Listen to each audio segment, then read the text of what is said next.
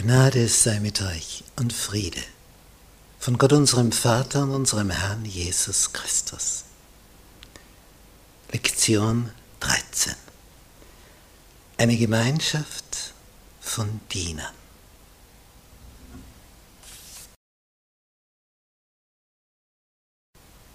Botschafter der Veränderung.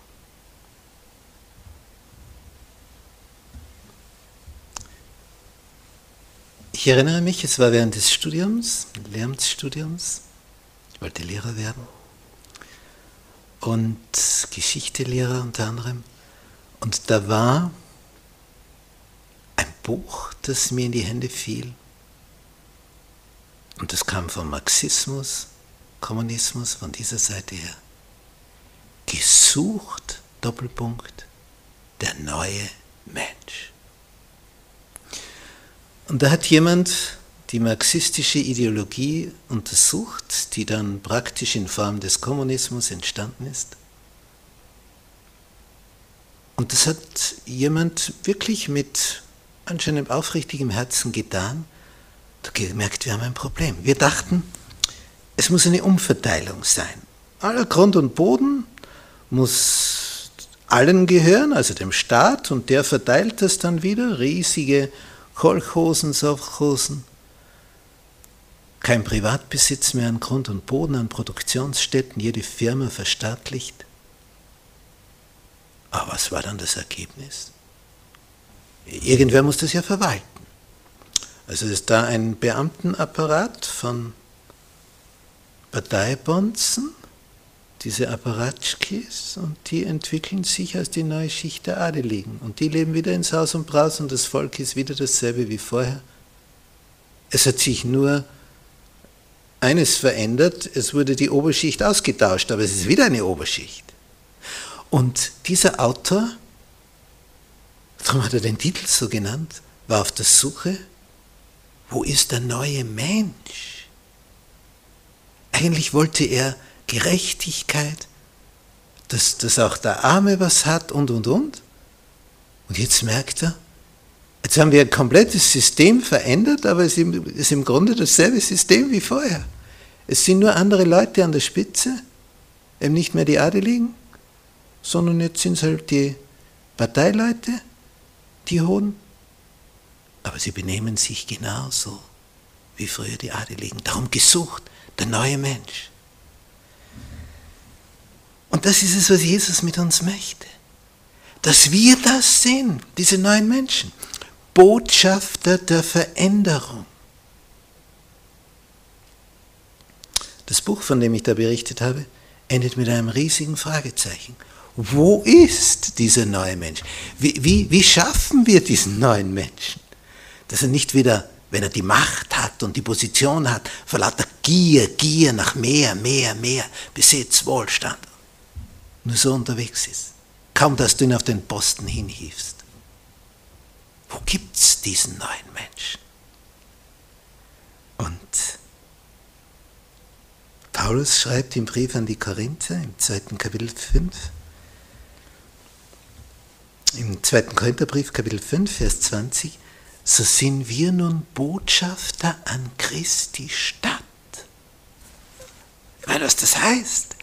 Botschafter an Christi Stadt. Denn Gott ermahnt durch uns. So bitten wir nun an Christi Stadt, lasst euch versöhnen mit Gott. So kommt es zu einer Veränderung. Wir sind Botschafter der Veränderung. Botschafter der Veränderung.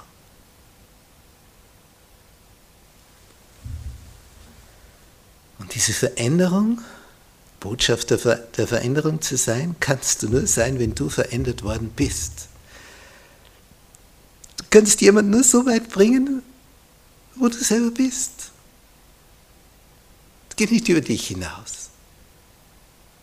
Hast du dich verändert, dann kannst du verändern.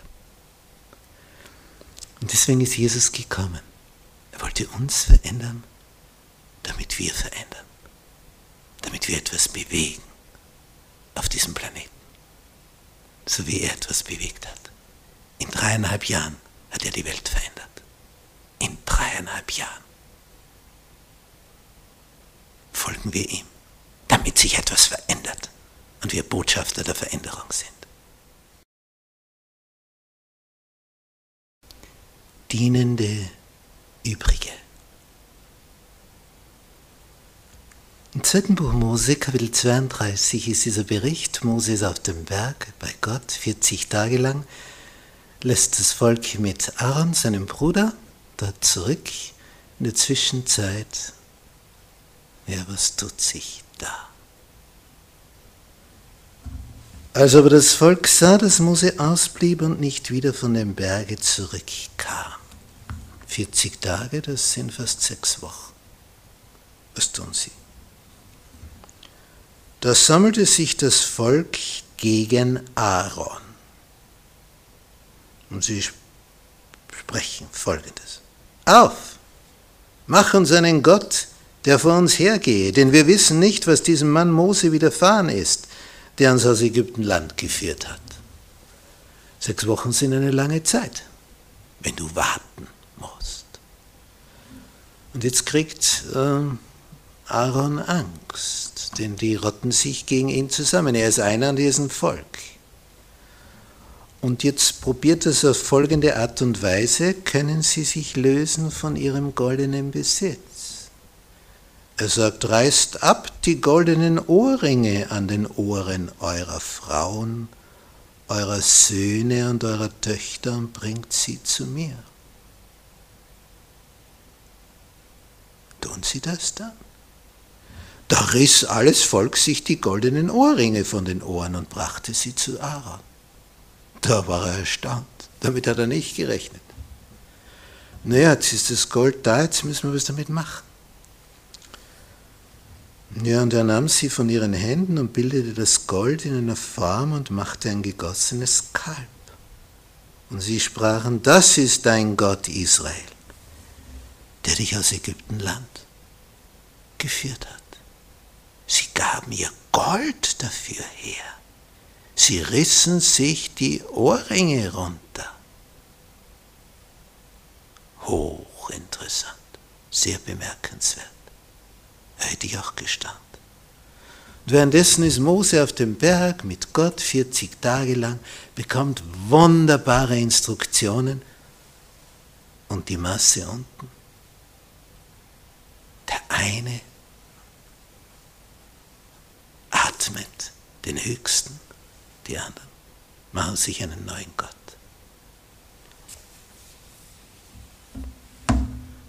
Und als das Aaron sah, baute er einen Altar vor ihm und ließ ausrufen und sprach, morgen ist des Herrn Fest, des Herrn Fest, goldenes Kalb, des Herrn Fest.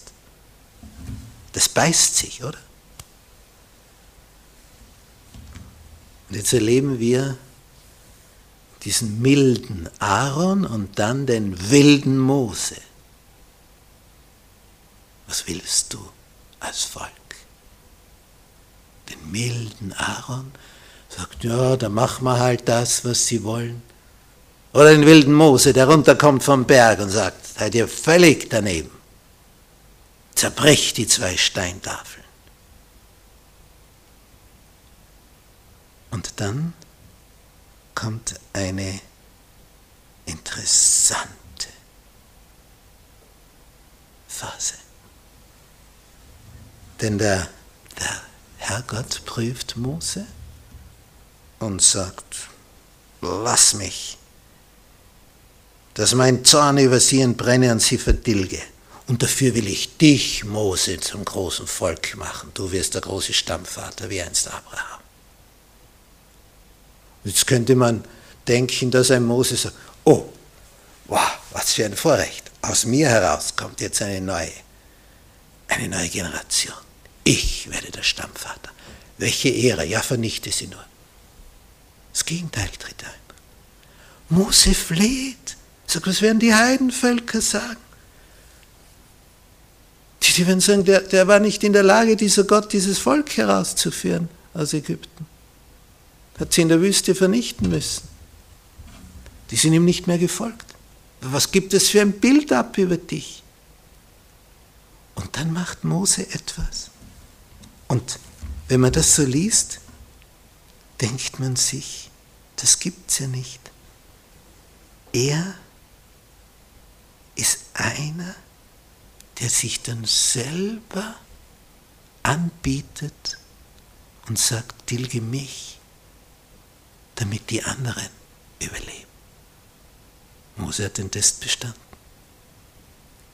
Berührt von Mitgefühl. Mose liebt dieses Volk. Mitunter hält es fast nicht mehr aus, aber er liebt sie. Er ist bereit für sie zu sterben. Das ist ein Führer. Nicht einer, der aussaugen möchte. Also später kritisiert wird, reicht es ihm. Sagt er, nicht einen Esel habe ich von ihnen genommen. Das ist ein Millionenvolk. Er hat sich nicht an ihnen bereichert. Nicht einen Esel habe ich genommen. Im Gegenteil, er hat sich selber angeboten, dass er das ewige Leben verliert, wenn nur sie nicht untergehen. Das ist Liebe. Menschen erreichen.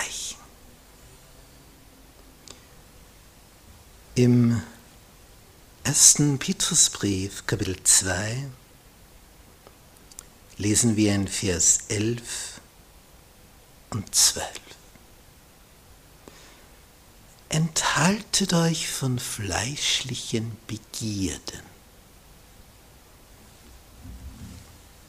die gegen die Seele streiten, schreibt Petrus. Und führt ein rechtschaffenes Leben unter den Heiden, damit die, die euch verleumden als Übeltäter, also da gibt es Leute, die sind ja so böse gesinnt, die legen faustdick, verleumden dich als Übeltäter. Also führ du ein rechtschaffenes, rechtschaffenes Leben. Damit die, die euch also da verleumden, eure guten Werke sehen und Gott preisen am Tage der Heimsuchung. Da ändert sich also etwas mit der Zeit. Zuerst wird der ein Verleumder, lügt über dich, was du für ein Bösewicht bist, aber du fährst fort mit dem rechtschaffenen Leben. Und mit der Zeit, sie sehen die guten Werke, sie werden Gott preisen. Menschen erreichen, führe ein rechtschaffenes Leben. Da war ich 18, hatte ich mit einem Pastor eine Aussprache. Mir stand alles so an, immer nur dieses Lernen, Lernen, Lernen. Jetzt hatte ich endlich die Matura. Und ja, es, es war eine murrende, klagende Geschichte, die ich da von mir gab mir stinkt alles. Und dann liest mir der, statt dass er sagt, ah, oh, du armer Wicht und ja, das wird schon und so und so, liest er mir vor aus Philippa 2,14, das hat sich mir damals tief eingeprägt. Ich war geschockt. Ich hatte gehofft, ich bekomme Beistand von ihm und wie schlecht es mir geht und ich brauche doch Trost. Und dann liest er vor, tut alles ohne Murren. Das wollte ich nicht gerade hören. Tut alles ohne Murren. Das hat sich eingebrannt wie ein Brandzeichen in meine Haut, wie eine Tätowierung, dass du das immer siehst. Ich konnte den Text nicht mehr wegwischen. Philippa 2,14 tut alles ohne Murren. Und ohne Zweifel damit ihr ohne Tadel und lauter seid, Gottes Kinder, ohne Makel, mitten unter einem verdorbenen und verkehrten Geschlecht, unter dem ihr scheint als Lichter in der Welt. Ihr scheint unter ihnen als Lichter, nicht je mehr Dunkelheit, desto besser siehst du auch das kleinste Lichtlein. Und du sagst, ja, aber ich bin ja nur ein, ein flackerndes winziges Lichtlein. Und es ist so dunkel. Ja, umso besser sieht man dein Lichtlein, wenn es so dunkel ist. Wenn es hell ist, siehst du die Sterne nicht, den Mond nicht. Ist aber genauso da wie in der Nacht. Ist dasselbe Sternenhimmel am Tag wie in der Nacht. Ja, wo sind sie jetzt? Die kleinen Lichter verblassen gegenüber dem großen Licht. Wenn das große Licht weg ist, dann siehst du die kleinen Lichter am Himmel. Erst dann, obwohl sie immer gleich da sind. Immer gleich. Du könntest sie genauso sehen am Tag wie in der Nacht. Sie sind am selben Platz. Menschen erreichen. Wie tut er alles ohne Murren? Das fällt nämlich auf. Für die meisten, wenn etwas nicht so läuft, wie sie wollen, dann kommt das Murren und das Kritisieren und das Nörgeln und was alles nicht passt. Du fällst auf, wenn du alles ohne Murren tust. An deinem Arbeitsplatz, in deiner Familie, dich jemand bittet, den Müll rauszutragen. Schon wieder ich, immer muss ich. Tut alles ohne Murren. So fallen wir auf als Lichter in der Welt.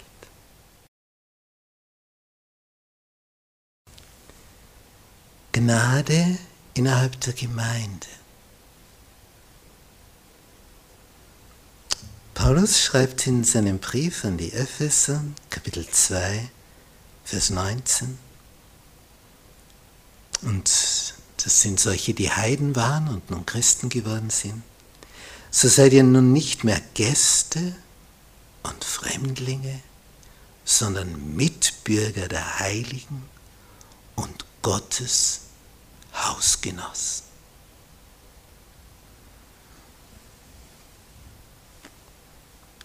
Eines Tages wurde mir Folgendes bewusst. Ich erlebte ein und dieselbe Person, so eine Verkäuferin. Ich, war, ich kannte sie, war auch in dem Geschäft. Sie war sowas von, von freundlich und lieb und nett, so wie du dir eine Verkaufsperson wünschst. Hilfreich, immer nett und kann mit jedem Kunden umgehen. Und dann erlebe ich ganz dieselbe Person zu Hause in ihrer Familie. Ich dachte, es ist eine andere Person. Grantig, ärgerlich, missmutig. Eine völlig andere Seite. Und das ist verblüffend. Nicht?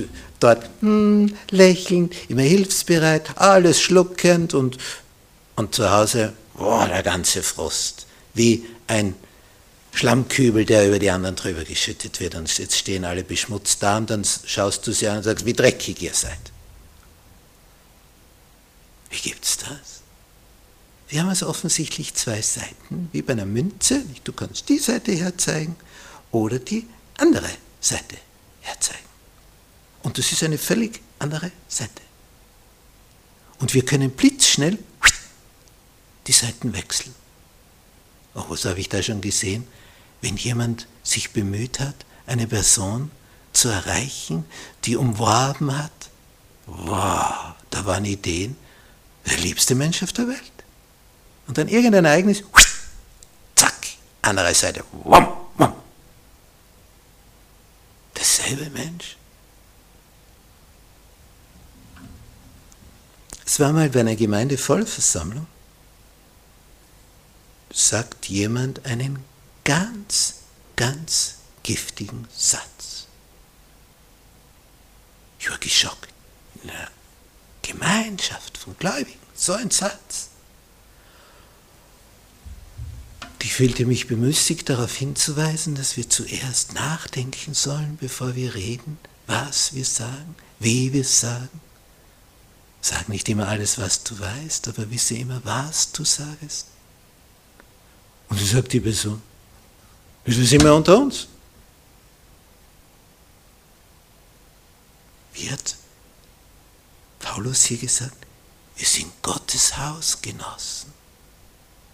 Gottes Hausgenossen. Sind wir also unter uns? Da können wir uns pflegelhaft benehmen, oder wie? Ja, wenn wir Gottes Hausgenossen sind, überlege mal, Gottes Haus. Und da sind wir jetzt beisammen. Ja, um wie viel mehr müssten wir hier das Edelste kundtun, was es gibt. Und nicht das Pflegelhafteste, das Ungehobelte. Wir sind unter uns. Und so denken manche, jetzt bin ich ja in meiner Familie, da sind wir ja unter uns. Da kann ich ja unmöglich sein. Kommst du zu deinen Liebsten, dann sei am liebsten. Oder? Und nicht, da lasse ich jetzt meinen ganzen Frust los. Beschmutze alle und dann knall ich die Tür und sage, da ist ja nicht zum Aushalten, wie es da stinkt. Es ist schon eigenartig, wie Menschen ihre zwei Seiten so zeigen, die schöne und die nicht so schöne. Gottes Hausgenossen. Gottes Hausgenossen. Wow. Was für eine Ehre. Du darfst in Gottes Haus mit denen beisammen sein, in seinem Haus. Ja, umso mehr. Umso mehr. Wenn ich als Verkäuferin den Kunden gegenüber freundlich bin, ja, ja, umso mehr in meiner Familie. Das sind ja meine Liebsten, oder? Die anderen sind ja alle Fremde. Wenn ich Deutscher lieb bin, ja dann hier, hier nicht. Jesus möchte aus uns solche machen, die Lichter sind in der Welt, die strahlen, die Wärme verstrahlen.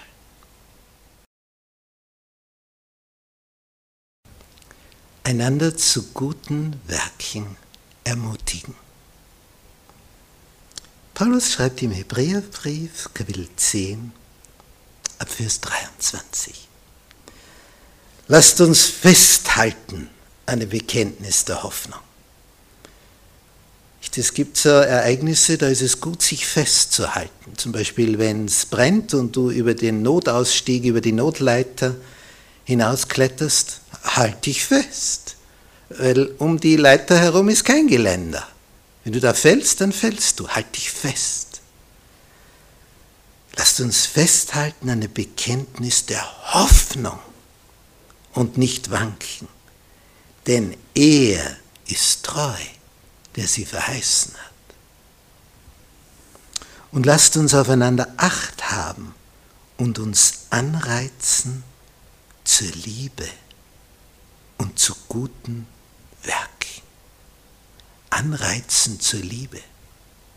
Nicht manche sind reizend, manche sind aufreizend und wieder andere reizen dich zum Zorn.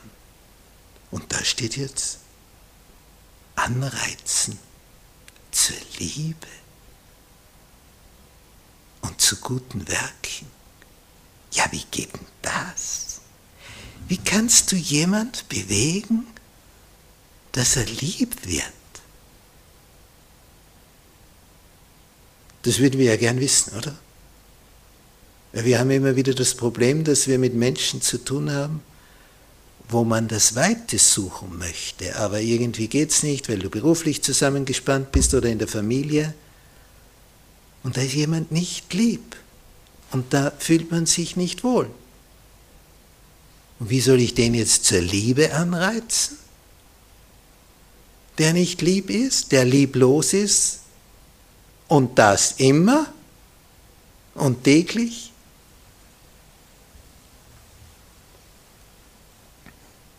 Lasst uns festhalten an dem Bekenntnis der Hoffnung. Nicht wanken. Danken hilft verwanken. Und loben zieht nach oben.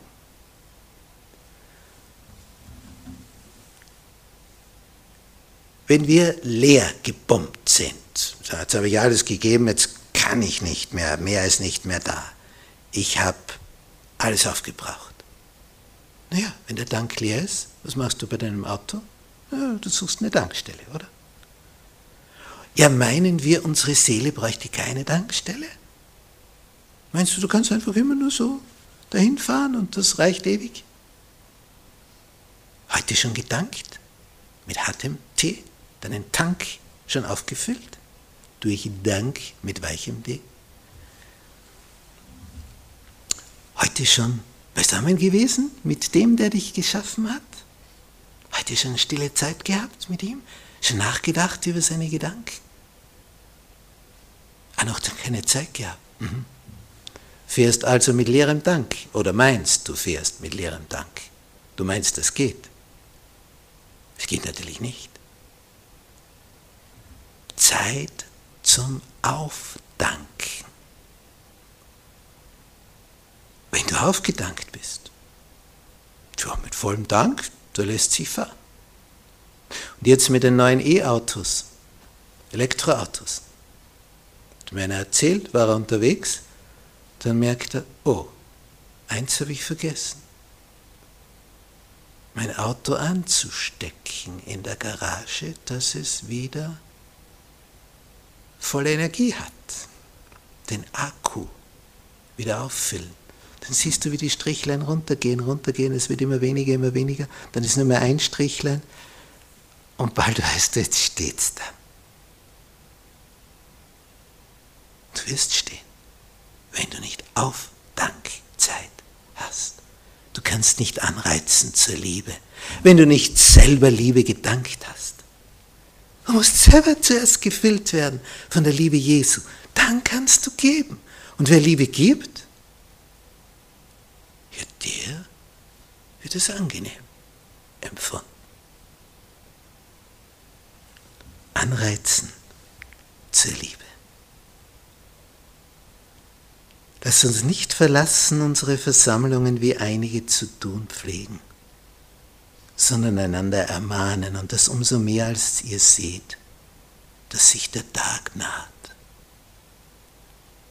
Nicht, wenn so Holz im Ofen brennt, die Holzscheiter, mehrere beisammen, und du nimmst so ein glühendes Stück Holz, ein Holzscheit raus, wie schnell das abkühlt. Allein. Im Ofen, unter all den anderen, da glüht es viel länger.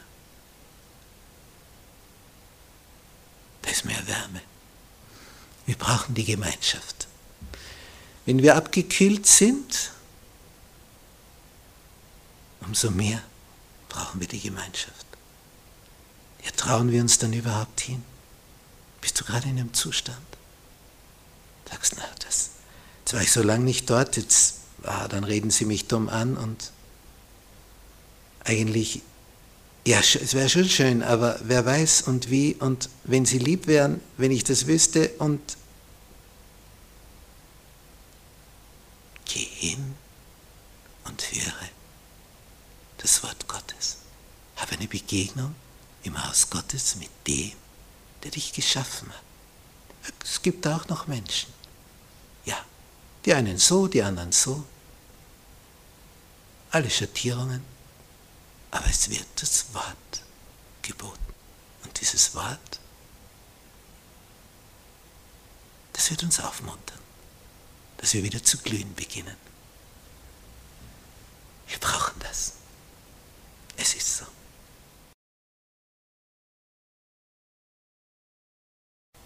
Zusammenfassung.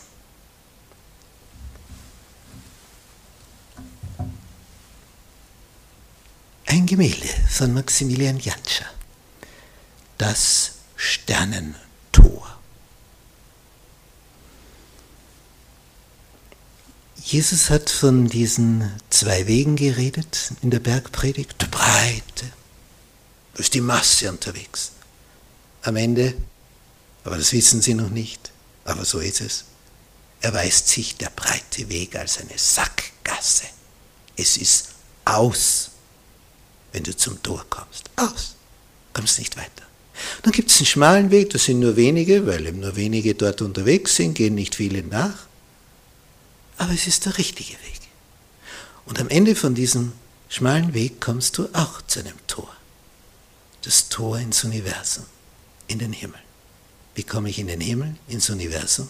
Durch dieses Tor. Wie komme ich da durch? Es ist schmal. Also zu dick darf man mal nicht sein. Ich meine aber jetzt nicht die Körperfülle, sondern dass da zu vieles an uns angewachsen ist, was da nicht hingehört. Ich meine jetzt nicht die Fettpolster, sondern die negativen Charaktereigenschaften.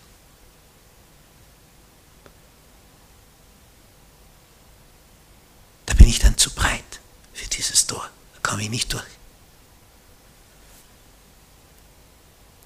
Das, was für Abmagerungskur hilft, ist dieses Betrachten von Jesus.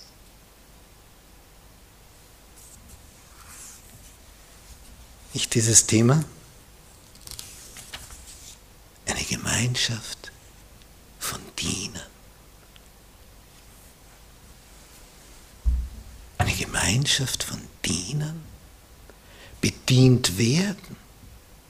Ja, das ist es. Ich sitze im Restaurant und sage, bitte, ah, es ist zu kalt die Suppe oder zu salzig oder zu heiß oder was immer. Und hüpf, spring, mach, ich bezahle ja dafür. Das ist so, ha, ich, ich. Gemeinschaft von Dienern. Das ist im Grunde viel schöner. So leben wir ja, wenn du das ein kleines Wesen hast, so ein Neugeborenes, da dienst du unentwegt. Und dann kommt das erste Lächeln. Und wenn es dann das erste Mal sagt, Mama, Das ist was, oder? Das gedient, gedient, gedient und gestillt und das da, zuerst liegt nur und macht die Windel voll und stinkt und schläft und aber dann, langsam beginnt es sich zu regen. Liebe verändert. Wenn wir Jesus betrachten, seine Liebe, verändert uns das. Es bewirkt Liebe in uns. Und diese Liebe, die ist es, die uns da durchträgt. Du kommst nur durchs Sternentor, wenn diese Liebe in dir zu ihm, zu Jesus, groß geworden ist. Und die wird nur groß, wenn du täglich mit ihm beisammen bist. Alles andere kannst du vergessen. Möchtest du bei ihm sein oder möchtest du nur haben, was er bietet? Willst du ihn oder nur was in seiner Hand drinnen ist? Er kann dich da durchbringen, wenn du seine Hand ergreifst. Liebst du ihn? Willst du ihn? Dann kommst du da durch. Nur dann. Nur dann.